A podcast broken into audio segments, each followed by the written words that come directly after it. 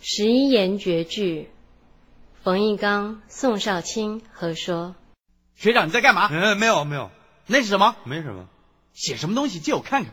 不要不能看。 哦，你在写情书啊？不写情书我最拿手了，我来帮你看看。不要不要不要，你还给我！你白日依山尽，黄河入海流。欲穷千里目，更上一层楼。这什么情书啊，情书这样写呀？有人看得懂吗？呢？写情书不就是抄点什么唐诗宋词的吗？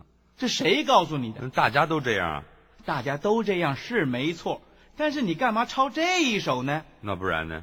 比方说，你可以抄“相见时难别亦难，哦，东风无力百花残，嗯，春蚕到死丝方尽，哦，蜡炬成灰泪始干。”少卿你真是太有学问了。没什么，没什么，小意思。哎，我从来不知道你对诗这么有研究哎。研究不敢当，我只是喜欢，偶尔自己也做上个一两首你还会作诗，啊。太了不起了哎。没不不不，您客气了。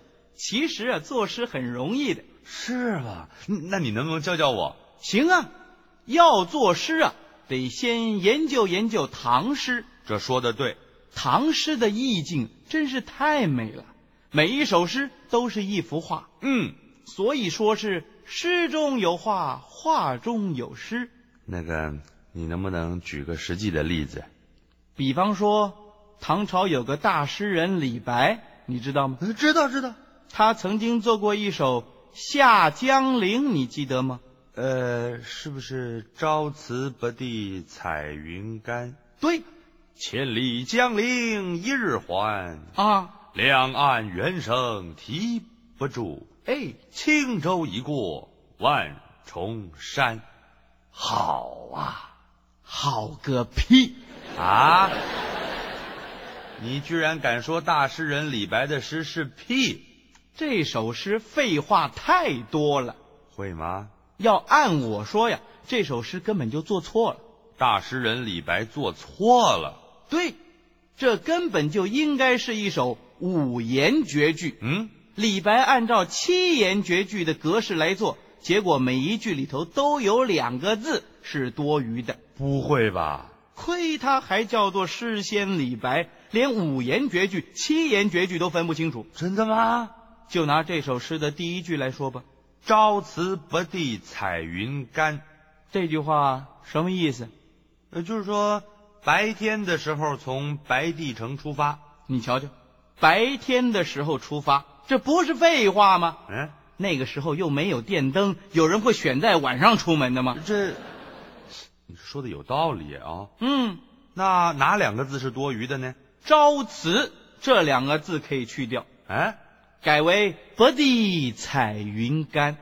哦，那第二句“千里江陵一日还”呢？多了哪两个字？千里这两个字儿要删除，为什么？这句话名不符实啊。嗯，哦，白帝城跟江陵之间难道有距离一千公里那么远吗？哦，我去过，绝对没有。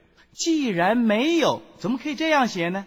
对呀，所以要把“千里”两个字儿删除，嗯，只要念“江陵一日还”就行了。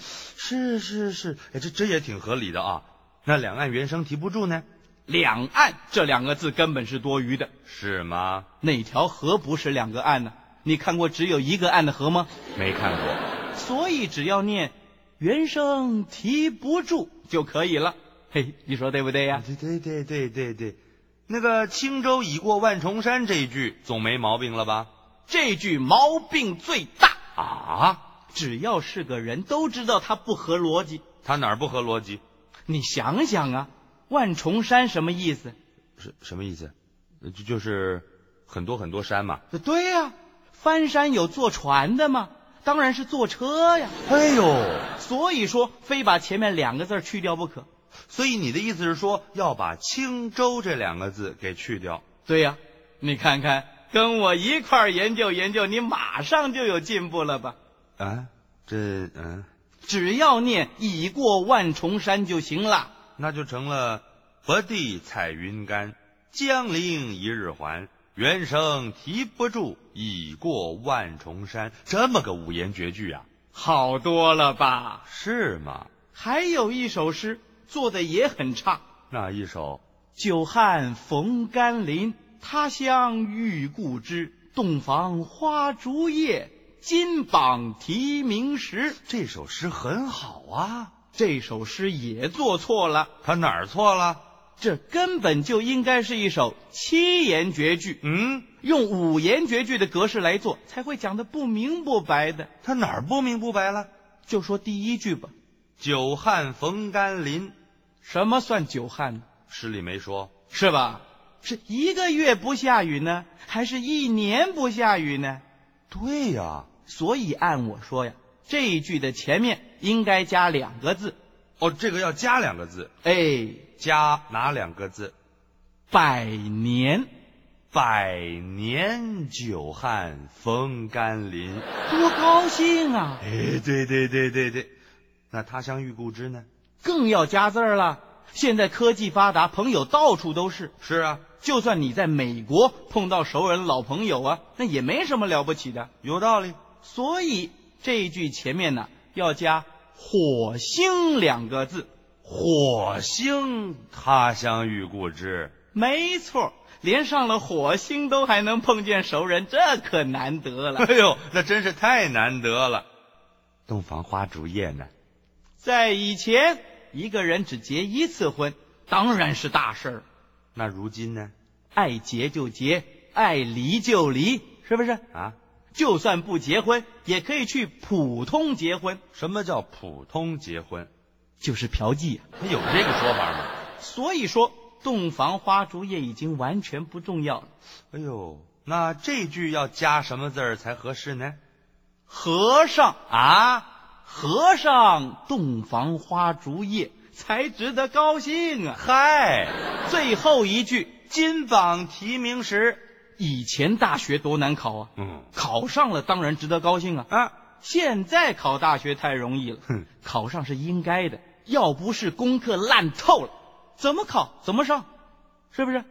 是不是？是不是？不是你问我三次是不是干什么？你不是考了三次才考上大学的吗？喂，所以说这一句前面要加两个字加哪两个字？ “重考重考金榜题名时，”。 哎，功课烂透了，考不上，连考三次终于考上，你说高不高兴啊？高兴高兴高兴。这首诗加上这么几个字，是不是就棒透了？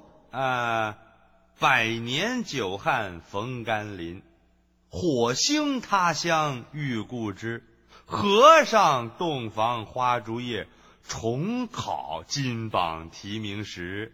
怎么样？七言绝句这首诗经过您这么一改，还真是多彩多姿啊！是吧？看不出来有本事，这不算本事，这还不算本事，不算。那要怎么样才算本事呢？要能随心所欲的操纵每首诗的个性，这才算有本事。这话怎么讲？我只要再把刚才那首七言绝句改为九言绝句，九言绝句没听过吧？只有我会做，改为九言绝句会怎么样？就能将满腔的高兴霎时间化为乌有。可能吗？您不信呐？哎，那咱们就试试吧。一句再加两个字，加了之后就完全改观了。那您加加看。您念吧，百年久旱逢甘霖一滴啊，火星他乡遇故知。前期哎呦，和尚洞房花烛夜，不举，不会吧？重考金榜题名时，看错。嚯，真成九言绝句嘞，厉害吧？太厉害了！经过我这么一讲解，您是不是受益匪浅，茅塞顿开呀、受教受教，明白了吧？完全明白那你试试啊！叫我试啊，啊！ 万一我做不好，不就漏气了吗？你不怕，我帮你呀嗯，我不行啊。哎，不试试看怎么知道不行呢？嗯，哎，这样吧，你跟着我做，我嗯我跟着你。嗯，嗯、好，那那用哪一首诗呢？找一首你熟的要我熟的啊。啊，哎，好，呃，哎哎，有一首五言绝句，是什么？美人卷珠帘，深坐蹙蛾眉。但见泪痕湿，不知心恨谁。这是李白的《怨情》，厉害厉害啊！小意思。我八岁的时候就读过这首诗了。您是打小开始研究的？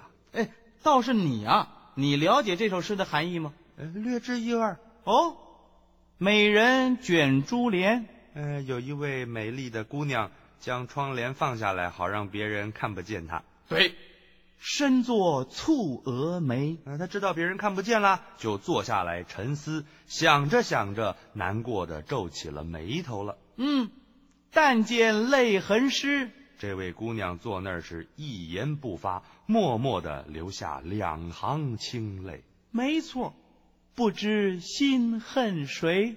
是哪一个家伙让这么美丽的姑娘这么痛苦啊？这个过错应该怪谁呀、完全正确。是吧？那么，我现在呢，就来把李白的这首五言绝句改为七言绝句。